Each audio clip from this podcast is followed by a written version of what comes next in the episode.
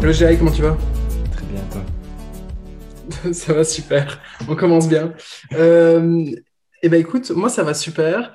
Euh, donc du coup, je suis toujours en Grèce là. Euh, je suis que tu as l'air de me poser la question de où est-ce que je suis en ce moment. Ben, je te réponds déjà d'avance. Je suis toujours en Grèce. Euh, ça se passe super bien euh, et l'endroit est absolument magique et pas du tout touristique. Et, euh, et, du coup, je suis en train de me poser la question de pourquoi est-ce que je ne m'installerais pas ici? euh, de façon plus prolongée. Euh, et comme j'ai un pote euh, qui a déjà une maison sur place, et ben en fait, ça paraît, tout paraît un petit peu m'attirer vers cet endroit-ci. la vie est 50% moins chère qu'en France. La, qualité de vie est 200% ou 300% supérieure à celle de Paris. Euh, on est à deux heures d'Athènes et, à partir d'Athènes à trois heures de la France. Et du coup, euh, c'est hyper intéressant. Euh... En fait, c'était intéressant d'avoir le débat qu'on a déjà eu tous les deux mille fois de qualité de vie versus euh, flux d'informations. Euh, à Paris, quand tu es à Paris, tu as un flux d'informations. Des fois, c'est un trop-plein d'ailleurs. mais tu es dans le centre de l'action. tandis que quand tu es, par exemple, en Grèce, à trois heures d'Athènes ou à deux heures d'Athènes, euh, et ben, tu as une qualité de vie qui est euh, pour beaucoup, beaucoup moins chère et donc pour beaucoup, beaucoup moins d'efforts, euh, deux ou trois fois supérieure à celle qu'on peut avoir à Paris, pour tout ce qui, tout ce qui ne concerne pas le flux d'informations. Mm. Donc les potes, euh, la bouffe, euh, le sport, le soleil. Euh. Et, et, je sais pas, je sais bien qu'on qu en a déjà parlé plusieurs fois tous les deux. Et on se demandait, ouais, ok, à quel moment on fait le move? Est-ce que c'est quand tu as tes premiers enfants? Est-ce que c'est quand tu as ton premier million? Est-ce que c'est quand tu bah, as fait ta première boîte? Est-ce que quand tu as monté ta première équipe remote? Je ne sais pas. Tout ça, finalement, finalement euh, c'est des questions qui sont assez récurrentes. Mm. et, et, je ne peux pas m'empêcher de me dire que le François qui est sage, eh ben, en fait, il, il s'installerait ici. Et le François qui est impatient et ambitieux, euh, eh ben, il a envie de retourner à Paris ou euh, dans un centre euh, mondial euh, d'information comme New York ou à une époque San Francisco ou Berlin, Londres, enfin bon, t'as compris.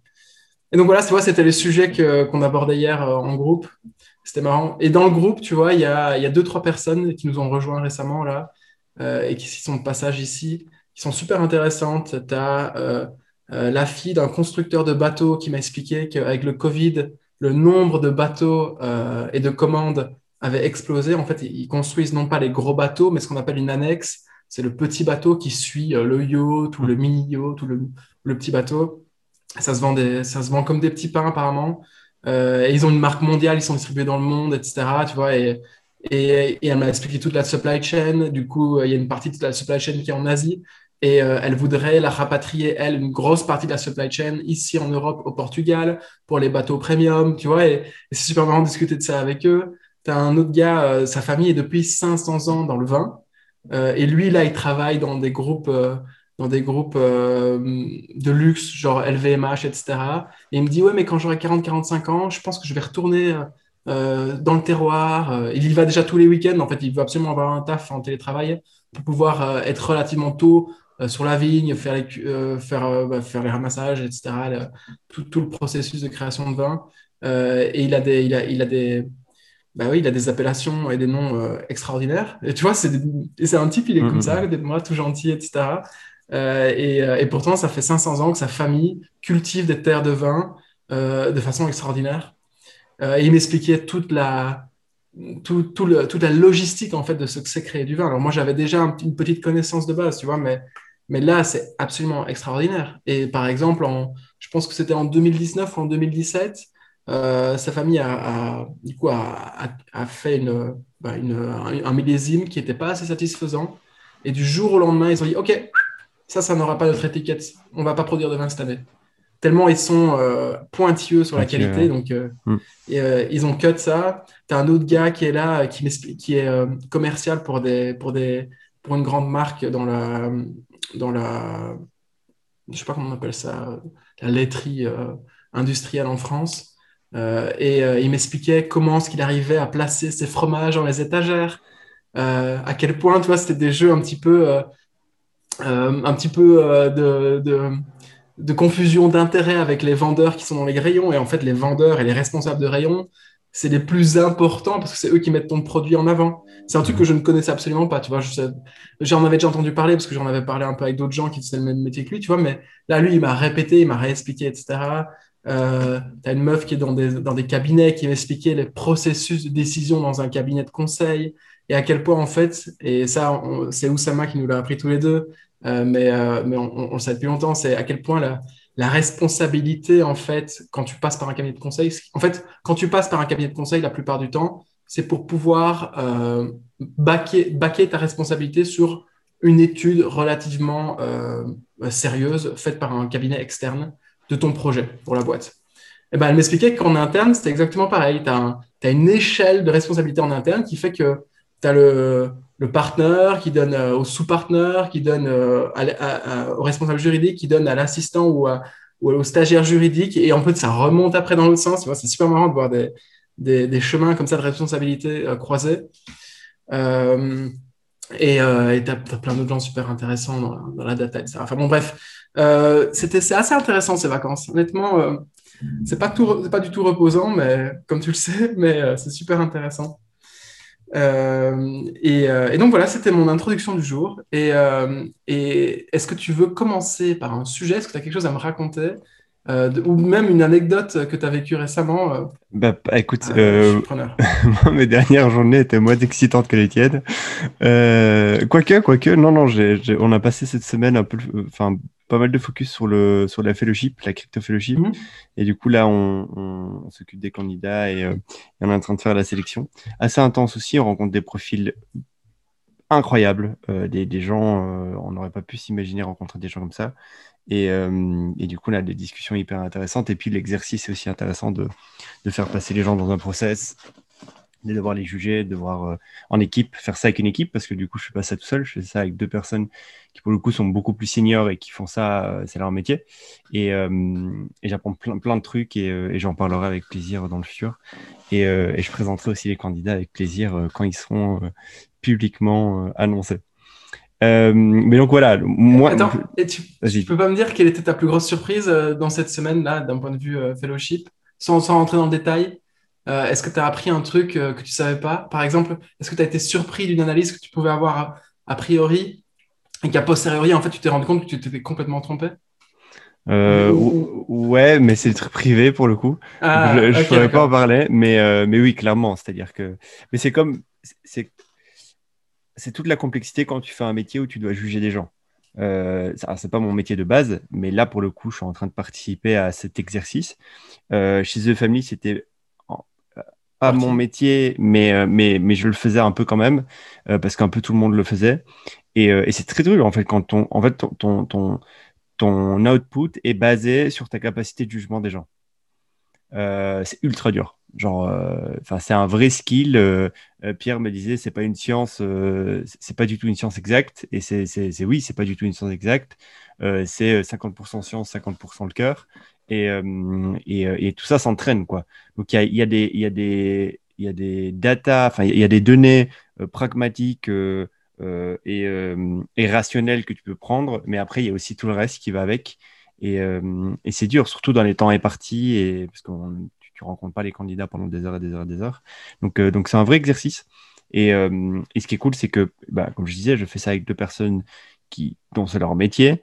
Et, euh, et, du coup, je, je, m'imprègne un peu aussi de leur euh, façon de faire et de leurs remarques et de leur analyse. Mmh et, euh, et, pour le coup, là-dessus, j'apprends beaucoup, tu vois. Et ça, c'est cool. donc voilà, assez intense aussi, mais d'une autre façon. d'une autre façon. Très bien. Je te rejoins la semaine prochaine, je recommence le même rythme que toi. Donc, Allez, c'est parti. Ça va repartir pour la journée morose. non, non, non, c'était pas morose. Pas morose. non, non, non, ah, non, non, moi, moi c'est, j'ai très, très bien aimé. Hein. Ok, d'accord. Non, mais je voulais dire, par morose, je voulais dire euh, plus régulière et plus organisée. Quoi. Mais ça me manque énormément là. Mais bien joué, alors je me réjouis de voir les candidats que tu vas réussir à sortir. Grave.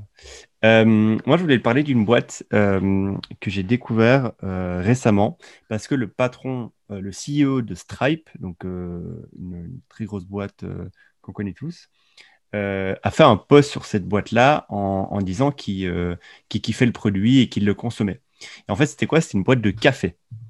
Euh, tu l'as vu parce que tu fais cette tête. Euh, ok, tu l'as pas vu. Ok.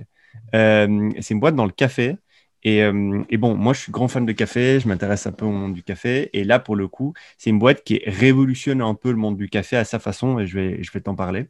La boîte s'appelle Cométier, C-O-M-E-T-E-E-R. C'est bizarre comme nom, je suis d'accord. Enfin, c'est compliqué à prononcer et à, et j'ai l'impression. Donc, C-O-M-E-T-E-E-R, Cométière.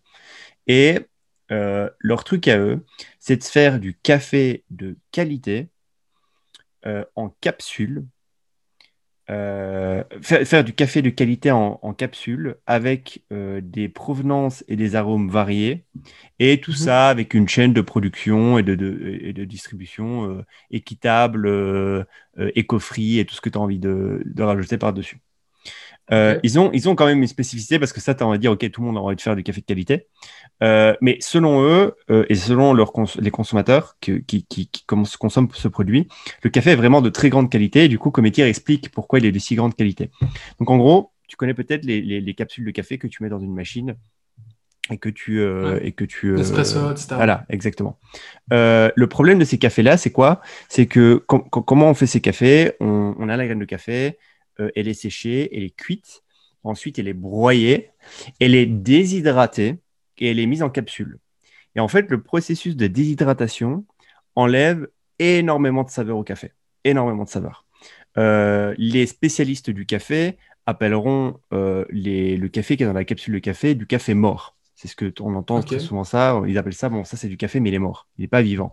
Parce que selon eux, le café est un produit vivant au même titre que du vin. Euh, d'ailleurs, quand tu as un paquet de café chez toi euh, en grain euh, ou fraîchement moulu, et que le paquet est fermé, si tu le laisses, d'ailleurs certaines personnes reconnaîtront ce que je veux dire, si tu le laisses de côté pendant plusieurs jours et tu ne l'ouvres pas, tu vas avoir le café qui va gonfler. le café gonfle parce qu'en fait dedans il y a des gaz et le café dégage certains gaz. Le problème c'est que quand tu et ces gaz-là participent à l'arôme du café. Le problème c'est que quand tu déshydrates le café, euh, tu enlèves tous ces gaz-là. Donc, il ne gonfle pas. En fait, il est super facilement euh, euh, stockable. En, fait, c'est un souci pratique. Il se, il se conserve super longtemps. vu qu'il n'y a pas de gaz, tu peux l'empacter dans ce que tu veux. le gros problème quand tu essayes, parce qu'il y a des marques qui ont essayé de le faire, de mettre du café qui n'a pas été déshydraté, qui a été cuit, mais pas déshydraté dans des capsules ou des canettes de café, des canettes de café. le problème, c'est que du coup, les gaz vont faire exploser soit la capsule, soit la canette. D'ailleurs, il y a une marque de, je crois que c'est, euh, j'ai oublié le nom de la marque, j'ai oublié, mais qui, faisait des canettes de café. Et euh, récemment, elle a dû euh, reprendre des milliers de canettes de café aux États-Unis parce qu'en fait, les canettes explosaient dans les, dans les, chez les gens. Quoi. Parce que le gaz, le, café était de très grande qualité, mais pas déshydraté, et donc, et donc ça explosait. du coup, eux, en fait, Committee, ils ont, c'est quoi leur hack? Bah, en fait, c'est un hack que, que, moi je connaissais, que j'avais déjà essayé et qui était plutôt, euh, plutôt pas mauvais. Et apparemment, le fondateur, elle a patenté ce hack. Euh, c'est vrai qu'à la con, que tu peux trouver sur Google, euh, c'est de congeler le café. Euh, en fait, apparemment, euh, historiquement, le mec, euh, il c'était un grand amateur de café. Il, bossait, il bossait, chez, chez Dunkin, si je ne me trompe pas. Et, suite à plusieurs tests avec du café pour essayer de conserver un café, un de meilleure qualité, il a vu une fois une astuce qui était de faire du café, donc c'est-à-dire le, le, le, cuire, le broyer, le faire infuser et ensuite le mettre euh, dans, euh, dans une barquette à glaçons. Tu le mets dans, dans, ton congélateur, il solidifie et après, quand, quand tu veux faire un café, un latte ou alors euh, même un expresso ou quoi, tu sors la, le, glaçon, tu le mets dans ton verre et tu rajoutes soit du lait, soit tu rajoutes un peu d'eau chaude et, en fait, ton café renaît, quoi, il est là. Quoi. le truc, c'est que vu qu'il n'a pas été déshydraté, il garde tous ses arômes. du coup, le truc de Comitier, c'est de dire, nous, on fait du café de qualité en capsule qui n'est pas déshydraté, mais qui est congelé. Euh, chez eux, en stock, ils ont toutes leurs capsules qui sont euh, sous, euh, je sais pas, moins de combien de degrés, qui sont congelées. Et apparemment, même quand tu reçois la livraison chez toi, tu la reçois dans un bac à froid où la capsule est toujours congelée. Donc ça, c'est leur fortune en logistique. ouais, ça doit être le bordel. juste pour un petit rappel, aux États-Unis, le marché du café, c'est 94 milliards de dollars. c'est un marché gigantesque. Une capsule coûte 2 dollars. Euh, un accro au café, il boit du café toute sa vie. Il boit 1, 2, 3 cafés par jour toute sa vie. Moi, littéralement, je bois un, deux, trois cafés par jour toute, ma vie. J'ai regardé mon, mon, compte bancaire. j'ai regardé combien j'ai dépensé en café à l'extérieur le mois passé quand j'étais à Paris, donc full time à Paris en remote. en pourcentage, c'est combien? J'ai dépensé plus ou moins entre 5 et 10 euros par jour de café. C'est énorme. C'est énorme. Et, euh, et, et c'est parce que je le prends à l'extérieur que je ne le fais pas toujours chez moi. Donc, euh, si je le faisais chez moi, je pourrais économiser de l'argent. Mais quand même. Tu le fais aussi chez toi, j'imagine, par-dessus tout. Par ouais, ouais mais celui-là, il coûte pas cher. Euh, enfin, il coûte pas cher, si, il coûte, mais, mais il coûte moins cher que d'aller à l'extérieur prendre un café dehors. Quoi. donc, en fait, le marché du café, c'est un marché gigantesque. On va pas. C'est un marché obvious au niveau de la taille de marché. Mhm. Euh, ils vendent 2 dollars la, capsule, la capsule. Et donc, comme je l'expliquais, euh, l'astuce, c'est de congeler ce café. Euh, et en fait, j'ai lu un article qui essaye de. Le gars qui a créé l'article est investisseur dans cette boîte-là. Donc, oui, ils ont levé récemment 50 millions de dollars. Avec les plus beaux investisseurs e-commerce direct au consumer que tu puisses imaginer sur Terre. Euh, vraiment, ils ont, ils ont, les, ils ont eu des, la crème de la crème de la crème de la crème dans, dans l'e-commerce et dans le direct-to-consumer. Euh, les fondateurs sont, sont des mecs balèzes, c'est des anciens, anciens mecs de chez Dunkin'. Euh, c'est ultra méga balèze. et en fait, il faut une comparaison avec le monde de la bière. en fait, apparemment, le marché de la bière, ces 40 dernières années, il a eu un essor fulgurant alors a 40 ans, euh, une bière, c'était pas un produit euh, très glamour, c'était pas un produit euh, où on se souciait de la qualité et de la diversité des bières qu'on pouvait avoir. Et, en fait, ces dernières années, ces 40 dernières années, le marché est, est passé d'inexistant à un marché gigantesque. Et aujourd'hui, tu as des bars où il y a des milliers et des milliers de bières. Quand tu vas dans les supermarchés, tu as des milliers et milliers de bières. Euh, et euh, il y, a, un vrai, euh, y a un vrai plaisir à avoir une bière qui a été produite localement ou bien une bière, machin truc. Et en fait, eux, ils font la même chose, c'est-à-dire non seulement ils congèlent, un, hack, c'est de congeler le café, mais en fait, vu qu'ils congèlent le café et qu'ils gardent les arômes, en fait, ils font quelque chose que toutes les autres marques de café n'arrivent pas à faire, qui est d'avoir des cafés de provenance différente avec des vrais arômes différents.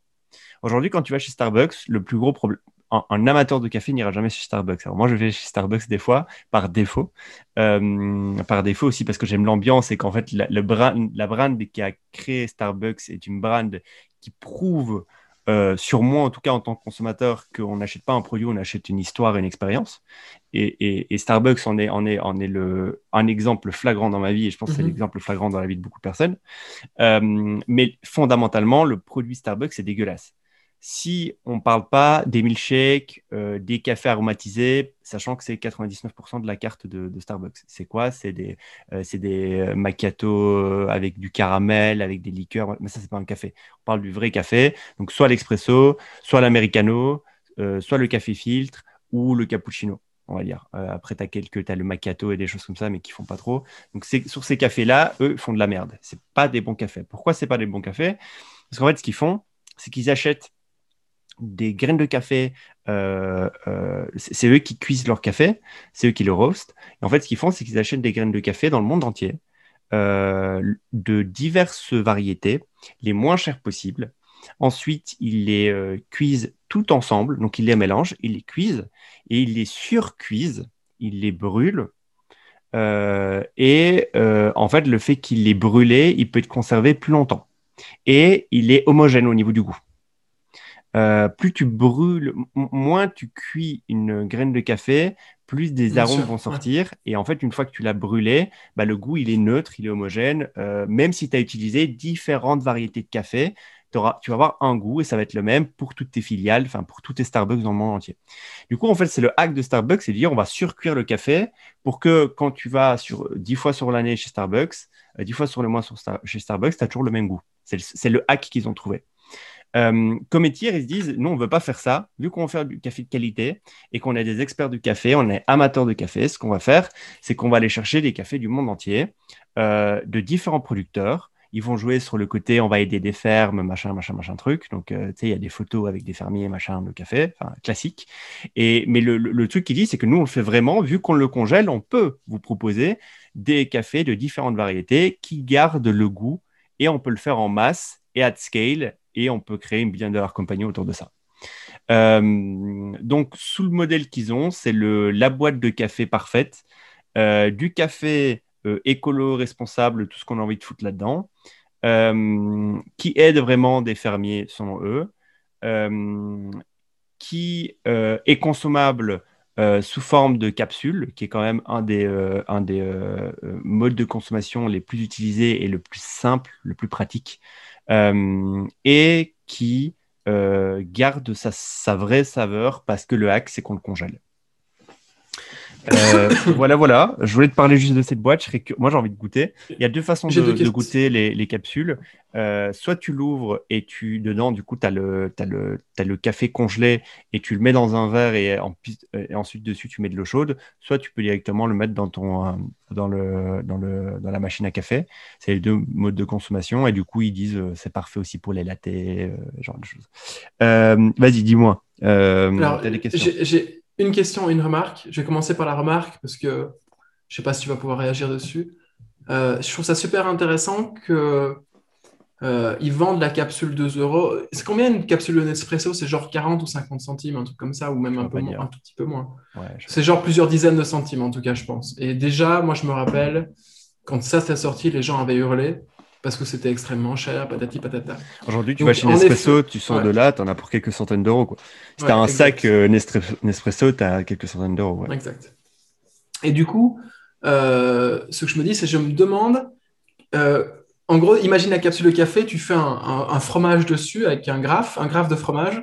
Je me demande combien va au fermier, combien va à l'infrastructure de transport, combien va à l'infrastructure logistique de congélation et ensuite, combien va dans la poche euh, de la, de la boîte, etc. Je, me demande et combien, ouais, combien, comment, ça, comment ce fromage se divise? Mhm. À mon avis, il y a une grosse part qui doit être, euh, et, c'est peut-être d'ailleurs là leur recette, tu vois, une grosse, une grosse ou petite part qui va euh, dans le. On récupère le café, on le, on, le, on le broie, on le moue, et puis ensuite, je ne sais pas si on le moue d'ailleurs, enfin bref, tu as compris l'idée.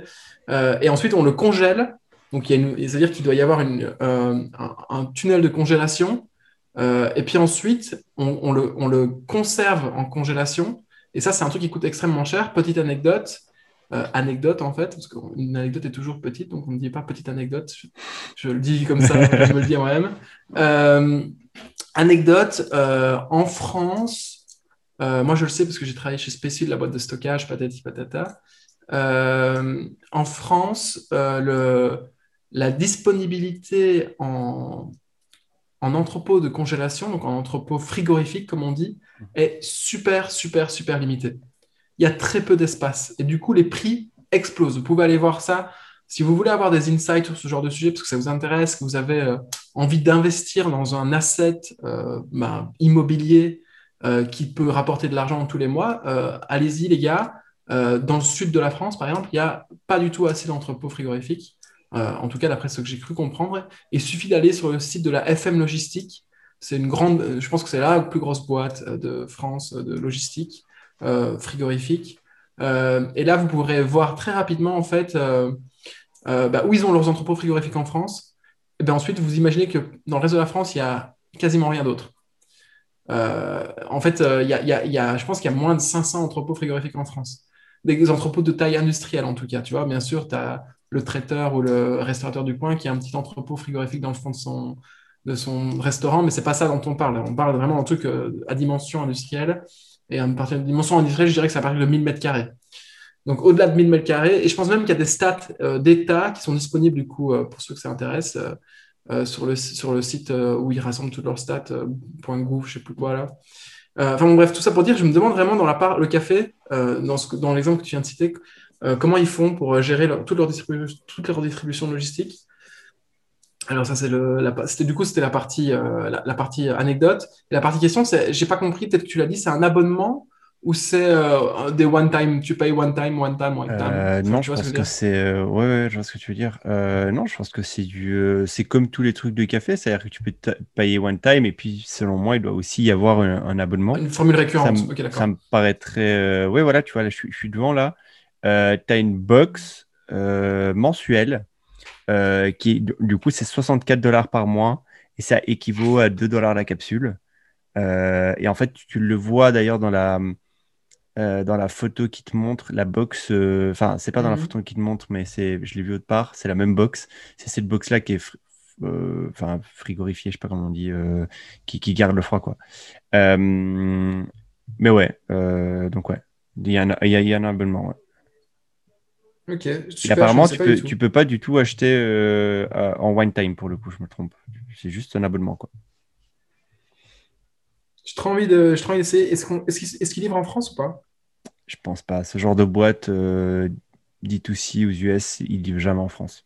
En tout cas, il livre pas en France du moment où il décide pas d'open la France quoi, parce qu'en fait c'est trop de galère pour eux de, de livrer en France. Euh, je, je, pourrais checker, mais je presque aucune chance qu'il vive en France. Ok, dommage. En parlant de livraison en France, est-ce que tu as déjà testé le petit le colis que nos abonnés nous ont envoyé gratuitement? Pas encore. Euh, pas encore. On le fera ensemble, oui. Ouais. On le fera ensemble. Je me réjouis de ça. Oui, parce qu'on a des abonnés qui nous font des cadeaux. et oui, il faut le savoir. Et du coup, euh, si vous voulez nous faire un cadeau, euh, avec plaisir. Et, si on aime bien votre cadeau, on fera votre pub. vraiment. Exactement. Euh, Alors moi, je, si tu veux, j'enchaîne. Vas-y, vas-y, vas-y. Alors, euh, petite, enfin, petite histoire. Euh, André Asimov, tu connais, je connais très bien aussi. c'est un petit, enfin petit, un jeune digital nomade ukrainien qui a quitté son taf il y a cinq ans pour euh, rejoindre Peter Levels, qui l'a pris un petit peu sous son aile. Peter Levels, j'en ai déjà parlé dans tous les podcasts, donc si vous n'avez pas compris qui c'était, allez revoir les podcasts précédents, parce que sinon je vais saouler tous les gens qui ont compris. Je ne répéterai pas. Du coup, Peter Levels a pris euh, sous son aile ce, jeune gars, euh, et ils ont, je pense, passé pas mal de temps ensemble à Bali, etc. Et le type était dans la galère, et au début, il avait un taf de, taf de freelance qu'il a, qu'il a arrêté, etc., pour faire plein d'autres choses. Euh, je pense qu'il avait fait un. D'abord, il avait fait un site sur le surf et sur la météo de surf. Donc, en gros, quand vous allez surfer, vous devez regarder les vents, etc. Bref, tu t'en souviens? On s'en fout, c'est pas très important. Il y avait aussi le. Euh, quand tu es dans un café en tant que digital nomade euh, et qu'on te vole ton ordinateur quand tu pars aux toilettes, etc., tu reçois une alerte sur ton téléphone et donc tu peux quitter la toilette et courir après le gars. Il avait fait toute une publicité un peu, un peu drôle par rapport à ça. Et le gars, en fait, au fur et à mesure des petits produits qu'il a lancés, eh ben, il, a, il a créé une audience. Euh, de gens qui le suivent sur Twitter, etc. Donc, il est passé de anonyme à euh, digital nomade, euh, très représentatif de la mouvance digital nomade et du mouvement des makers. Je pense qu'il a aussi fait un produit, je ne sais pas si tu te rappelles, c'était un bouton pour push ton projet en ligne, c'est ça Un truc comme ça? c'est ça, c'était un peu un gadget buzz, ouais, c'est ça. Un git push, git push, mais sous forme de physique, quoi. C'était trop marrant. Et donc, il a, fait, il, a, il a bâti une communauté autour de lui. Et il y a quelques temps, il y a, je pense que c'était il y a trois ans, il a lancé un site qui s'appelle Sheet to Site. Donc, c'est Sheet comme Google Sheet, S-H-E-E-T-T-O-S-I-T-E.com. Euh, c'est un site en gros qui euh, vous fait des modèles sur Google Sheet, vous les remplissez, et puis ensuite, quand vous avez rempli ces modèles-là, eh ben, ça envoie toutes vos données dans un, ben, dans un corps, euh, dans un corps HTML et CSS qui fait en fait que votre site, à partir de Google Sheet, a une gueule de site web hyper classe. Donc, typiquement, il a les modèles Airbnb, il a les modèles Uber, il a les modèles euh, agences de voyage, les modèles agences immobilières. Tout est déjà pré-modélisé sur son site web. Vous choisissez, ça vous crée une Google Sheet, vous remplissez la Google Sheet avec vos informations, par exemple, adresse de la maison, euh, adresse euh, de, je sais pas moi, adresse du centre de vacances, peu importe ce que vous voulez, tout est, tout est possible, tout est imaginable. Eh ben, il prend ces données-là à partir d'un Google Sheet, donc c'est-à-dire que vous ne devez absolument pas avoir besoin de coder, euh, et il l'envoie sur, euh, sur son site web à mmh. lui, euh, que vous pouvez hoster sous votre propre nom de domaine, etc. etc., Donc, c'est un truc qui était ultra simple. je pense qu'il y en a pléthore des sheet to sheet, il doit y en avoir des dizaines. il suffit d'aller sur Product Hunt et de taper no code website Google Sheet et vous en verrez plein, plein, plein qui sortiront. Sauf que lui, il avait une audience, qu'il a bien marketé son, son tool et que, et je pense aussi qu'il s'est un peu basé sur Peter Level, etc., pour le propulser, entre guillemets, euh, euh, sur une partie pour trouver des, clients, parce que le type a déjà une audience de ouf, lui. Bref, euh, et donc, Shitosite a fait 1000 euros par mois, 1000 dollars par mois pendant plusieurs mois, etc. Et puis, il a fait d'autres projets, il a fait une, app, une application Mac, etc. Donc, André Asimov. et un jour, le Covid est arrivé, les gens se sont retrouvés chez eux, ils ont essayé de, de hack des trucs, et il est passé de 1000 dollars par mois à 10 000 dollars par mois. Et il a fait son tweet il y a quelques jours pour dire qu'il venait de revendre, chez ouais. Site. Et je trouvais ça génial. Avec euh, MicroAcquire, euh, une boîte euh, qu'on a, qu'on a mentionnée ah dans un autre podcast d'ailleurs. D'ailleurs, Qui est en train d'exploser, qui fait, qui, qui, qui, explose quoi cette boîte. C'est un broker qui vous permet de vendre votre site, votre, boîte ou de la racheter ou d'en acheter une et il cartonne. Mais ouais. Super, c'est une super boîte. Il faudra qu'on en parle et qu'on en fasse un vrai sujet dans le podcast. Et c'est un type qui s'appelle Neil Wheaton qui l'a repris. Et Neil Wheaton, en fait, c'est un espèce de mini euh, euh, Wilkinson, tu vois, le mec qui a Tiny Capital. Ouais. Euh, donc, en gros, il rachète des tools qui, qui sont en rapport avec le remote. Ouais. je pense que son délire s'appelle Remote, R-E-M-O-A-T. Il a fait un jeu de mots. Attends, c'est Neil comment? N-E-L N-I-E-L. N-E-I-L, pardon. N-E-I-L. Ouais. Wheaton, W-I-T-T-E-N. C'est un, un, selon moi, en tout cas, c'est un inconnu au bataillon. C'est juste un, un, type qui a fait un peu d'argent, de ma vie, dans la, dans, la, dans la tech et qui maintenant réinvestit. Euh, donc, euh, le type lui a racheté son site. Il n'a pas dit combien il l'avait racheté. Euh, à mon avis, il a racheté principalement une audience et un portefeuille client. la tech ne doit pas être oufissime. Il y a un MRR existant quand même. Oui, il y a un MRR existant, exact. Mais là, mais tu rachètes pas le produit tech dans ce cas-là. À mon avis, hein, je crois pas en tout cas. Euh, et il a plein d'autres projets apparemment pour le site, pour le faire grandir encore plus. Donc, voyons voir ce que ça va donner. Je trouvais ça intéressant de voir l'histoire d'un type que nous, on, avait checké sur les réseaux, on avait parlé il y a 2-3 ans en disant hey, T'as vu euh, le petit gars là-bas et euh, c'est pas très fou ce qu'il fait, mais c'est cool quand même, tu il, sort les doigts du cul. Ben là, il vient de revendre, il vient de revendre son premier business et, bonne leçon. Bonne leçon pour moi en tout cas. Et, je sais pas si tu te rappelles mais il faisait, des, il faisait des vidéos il y a quelques années sur Twitter où il disait euh, voilà, euh, le Starbucks justement vient bien de terminer, euh, je rentre chez moi, j'ai 3 km à faire à Bali parce que j'ai pas assez d'argent pour me payer un scooter. Et du coup, à Bali, pour ceux qui sont déjà allés, le savent, ceux qui ne savent pas, on vous le dit maintenant, il y a plein de chiens errants qui sont un petit peu violents parfois. et il disait, je me fais courser par les chiens, je rentre chez moi, je trouvais ça trop drôle à l'époque. Et, et, le type est vraiment, alors ils sont particuliers, toute cette bande-là est un peu particulière, euh, mais euh, mais il y a énormément de poésie en eux. Euh, et surtout, bah, ils font des trucs réellement. Et donc voilà, c'était l'histoire de l'histoire no code slash digital nomade du jour que je trouvais intéressante. Est-ce que tu as quelque chose à rajouter là-dessus ou on passe à ton sujet suivant? Non, mais on va passer à ton sujet suivant parce que moi j'en ai plus. Ah, ah D'accord. donc on va passer à ton sujet. non, non, ouais, j'ai vu la vente, trop cool. écoute, pareil que toi, un petit maker euh, qui euh, en, enfin, faisait des trucs euh, un, peu, un peu sketchy quoi. Ouais, sketchy, pas ouf et tout au début. Et en fait, il a, il a juste charbonné, charbonné, charbonné, enchaîné les projets, créé une audience et puis il a build un produit pour son audience et, le Covid l'a un peu aidé et bingo quoi. il a seul le mec, donc c'est cool, c'est cool. Je suis curieux de ce qu'il va faire après parce que tu vois, 10 MRR, euh, je sais pas, il a peut-être vendu ça à, deux ans de CA, je me dis, tu vois. Et, euh, et euh, du coup, il s'est fait quoi? Il s'est fait un petit 200, 250K. Du coup, je me demande qu'est-ce qu'il va faire next? Parce que c'est pas la retraite. Du coup, ça va être quoi son prochain produit Est-ce qu'il va se mettre dans la crypto comme tous les mecs de, de, de, de, tous ces mecs-là là? Enfin, moi, j'en vois, vois, plein. Des mecs qui étaient dans le même, dans le même délire que dans, et dans la vibe de Peter Levels créer des petits produits et tout. Et maintenant, avec la crypto, il y a des mecs qui se mettent full time euh, et qui ah passent que sur ce sujet-là maintenant. J'en vois plusieurs. Euh, d'ailleurs, il y a aussi, on a parlé, je crois que c'est toi qui en as parlé. Euh, pour le coup, c'est différent, mais enfin, il n'est pas dans la vibe, il n'est pas dans, le club des, levels là, mais, mais c'est le type Merde, tu vois la newsletter qui regroupe plein de newsletters, la newsletter de haute qualité qui regroupe plein de newsletters. Comment elle s'appelle Tu m'en as parlé? Euh, c'est une grosse newsletter connue, payante, qui en fait regroupe plusieurs newsletters qui avant étaient indépendants. Et en fait, il y a l'I de, de, de hum, Creator Economy euh, et, ces mecs, et, Ah oui, euh, Ok, d'accord, je vois. Tu vois, tu vois le, groupement de newsletter. Et dans, dans une des newsletters qui est dans ce groupement de newsletter, il y a un mec qui a un blond euh, qui euh, est beaucoup dans le business euh, à la Noah Kagan. c'est aussi Neil quelque chose, j'ai oublié son nom. On en a parlé aussi de ce type-là, qui a une chaîne YouTube autour du marketing. Enfin, c'est pas grave. Et, et, le mec là, ça fait maintenant trois mois qu'il est full full time crypto. Il tweet que sur la crypto, il fait que de la crypto. il n'écrit maintenant que sur de la crypto. il écrit presque plus du tout. Avant, il était dans l'affiliate marketing, e-commerce. il avait créé un e-commerce. Il, il, vendait des formations autour du marketing.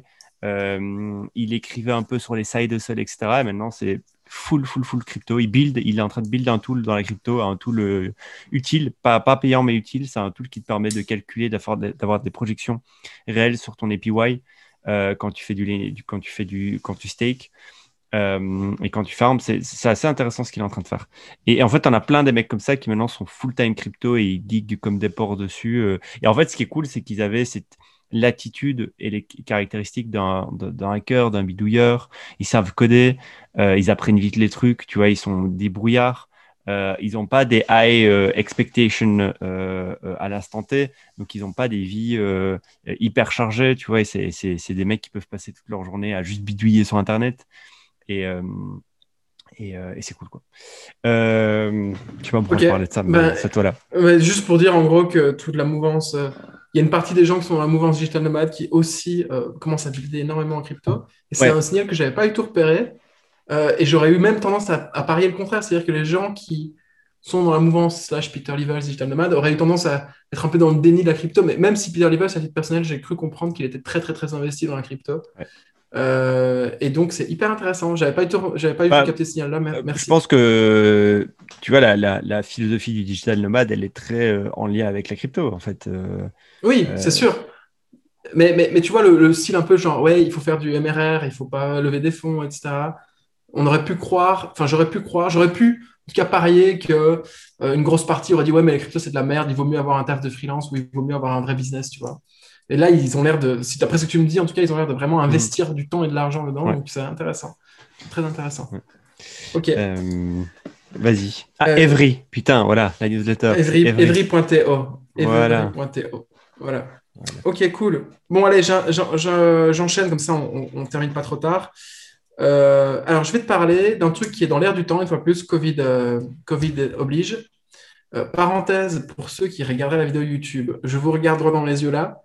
Mon appareil photo est, en est au-dessus et Jedi est en bas. Et du coup, quand je regarde en bas, je ne suis pas en train de me mater les pieds ou autre chose, je regarde juste Jedi, ok? C'est un peu perturbant pour moi aussi. Là, je suis dans une situation un peu bizarre. Bref, du coup, Covid oblige, euh, les gens passent en remote et comme tu le sais, euh, les gens euh, sont des clinches, comme on dit en Belgique, ou des, nuls avec les ordinateurs. Et du coup, même s'ils sont pas nuls et qu'ils sont juste très intelligents, mais qui sont pas du tout adaptés à reconnaître les signes avant-coureurs d'un hacking ou d'un ou, d'un élément, élément, malveillant qui pourrait être en, cours sur leur ordinateur, sur leur lieu de travail, leur bureau, euh, et ben juste en fait ça arrive très régulièrement et encore plus depuis qu'il y a le Covid vu que les gens travaillent en remote.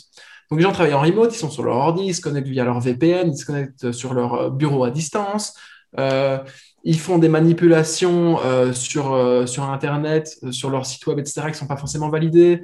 et donc il y a des trous dans la raquette partout. Et en gros, au cours de la dernière année, là, je vais te donner une stat il y a eu une démultiplication des attaques euh, sur Internet, des attaques euh, de hackers, entre guillemets. Euh, et en plus, la moyenne de la rançon a augmenté. Elle était à 30, 41 cas avant 2019. Et aujourd'hui, la moyenne sur 2020-2021, c'est 234 000 dollars par rançon. Donc en gros, ça a explosé. Il y a un vrai sujet là.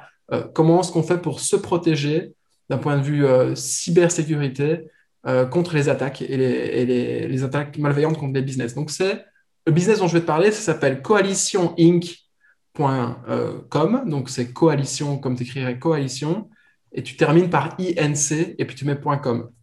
Euh, coalitioninc.com. Et en gros, c'est un business qui permet d'organiser la sécurité et la hmm. cybersécurité des entreprises avec en plus une assurance, un produit d'assurance qui vend par derrière. Hmm. Euh, donc, ils ont vraiment deux sujets, eux, c'est comment est-ce qu'on fait pour, avec du software, protéger les entreprises et en plus directement capter quand il y a un truc qui ne va pas. Donc, quelque part, il y a des sondes qui tournent en permanence sur leur site web, sur leurs produits, etc. pour que dès qu'il y a un problème, hop, il y a un pop euh, et on est tous avertis. Et en plus, par-dessus ce software, ils vendent une assurance. C'est-à-dire que si tu t'abonnes au software, nous, on sait qu'en interne, si on est bon, on va réduire fortement les risques que tu aies un problème.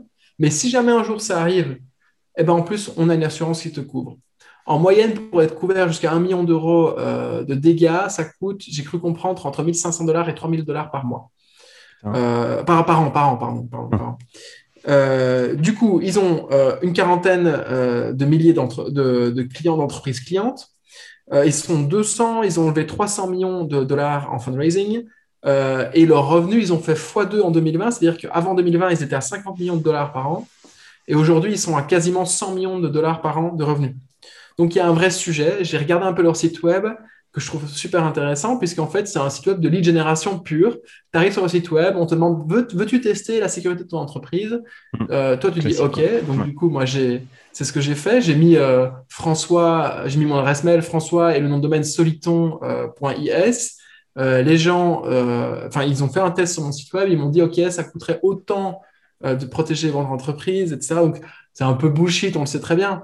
Mais ça permet, en fait, eux, ils vont dans les, par exemple, ils vont regarder les DKIM, donc c'est les réglages mhm. d'email dans les, dans les setup email, etc. Ils regardent s'ils sont bien réglés, euh, etc., etc. Et ils ont plein de points de données et te renvoient un dossier avec, euh, avec une analyse, en fait, de, de, la sécurité de ton site web et de ton domaine. Donc, a fortiori, au XXIe siècle, quelque part un peu de ton business en général. Mm. Et ça, euh, et ça en fait, ça, ça, donne un indicateur clair et net de, OK, est-ce qu'on est qu'on y va ou est-ce qu'on n'y va pas? Est-ce qu'on prend une assurance, qu'on ne prend pas une assurance, qu'on en a besoin? Mm-hmm. Est-ce qu'on est même qualifiable pour être assuré par, euh, mm. par euh, coalition? Parce qu'ils n'assurent pas tout le monde. Par exemple, les business 100% IT, ils ne veulent pas les assurer.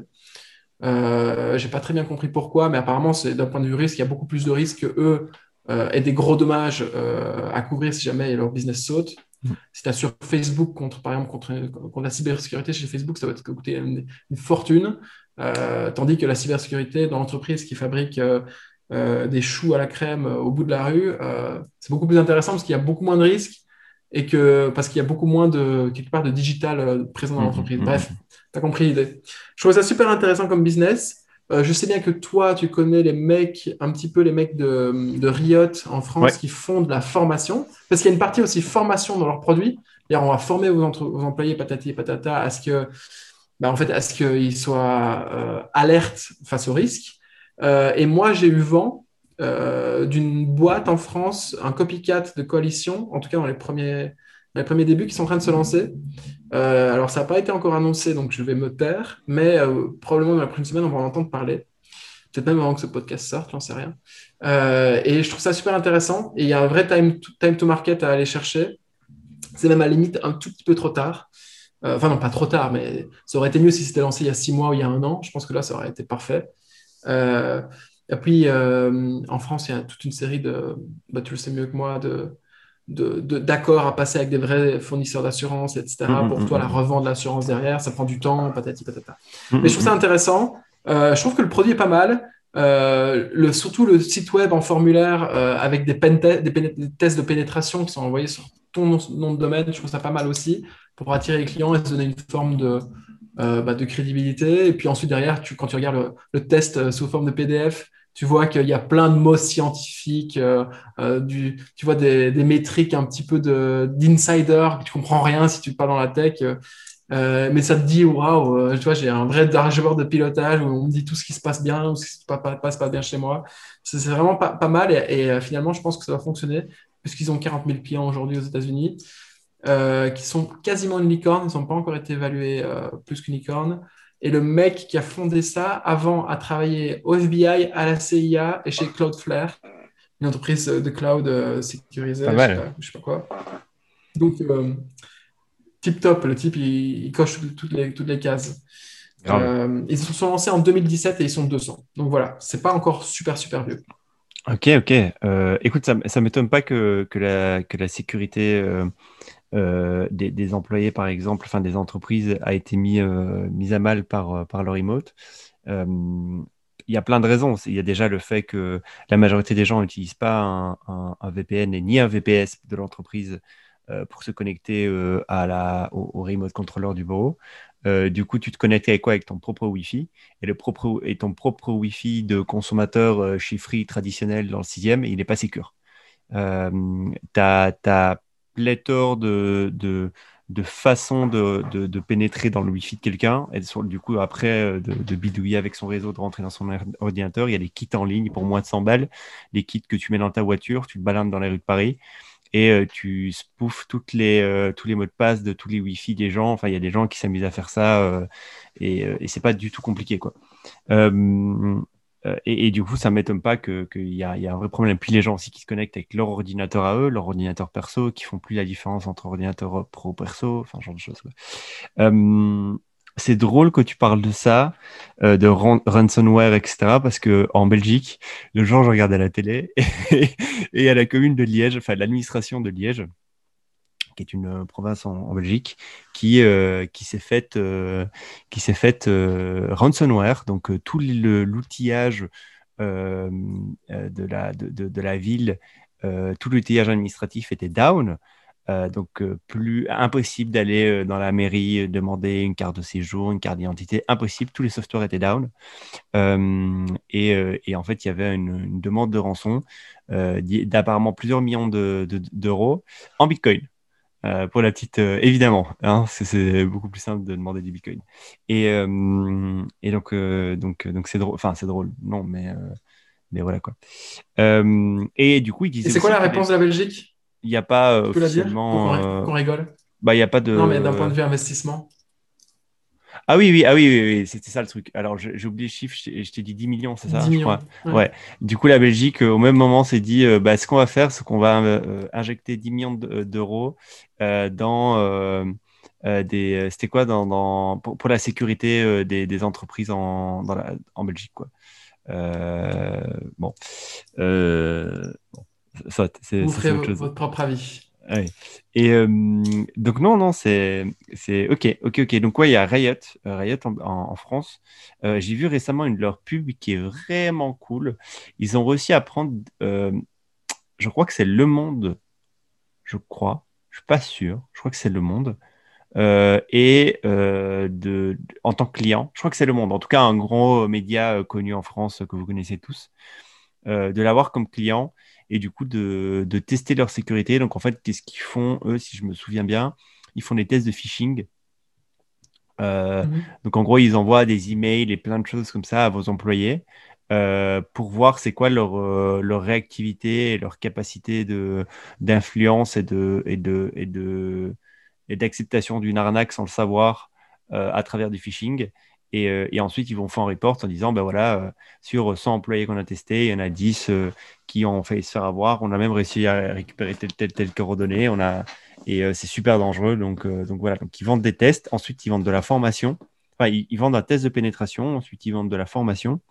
et, je ne sais pas vers où ils vont aller, mais du coup, un de leurs clients qui a un second média, ils l'ont réutilisé pour faire des vidéos sur LinkedIn en mode témoignage chose qui marche très très bien, surtout quand tes clients, c'est des grands groupes et des, grosses boîtes comme des boîtes de médias ou même euh, des grandes entreprises, c'est toujours d'avoir de la preuve sociale. Et donc interviewer tes clients actuels pour, pour que parlent face caméra de comment tu les as aidés, c'est toujours une bonne façon de faire. Et ils ont fait ça plutôt bien. Euh, ok, ok, ok.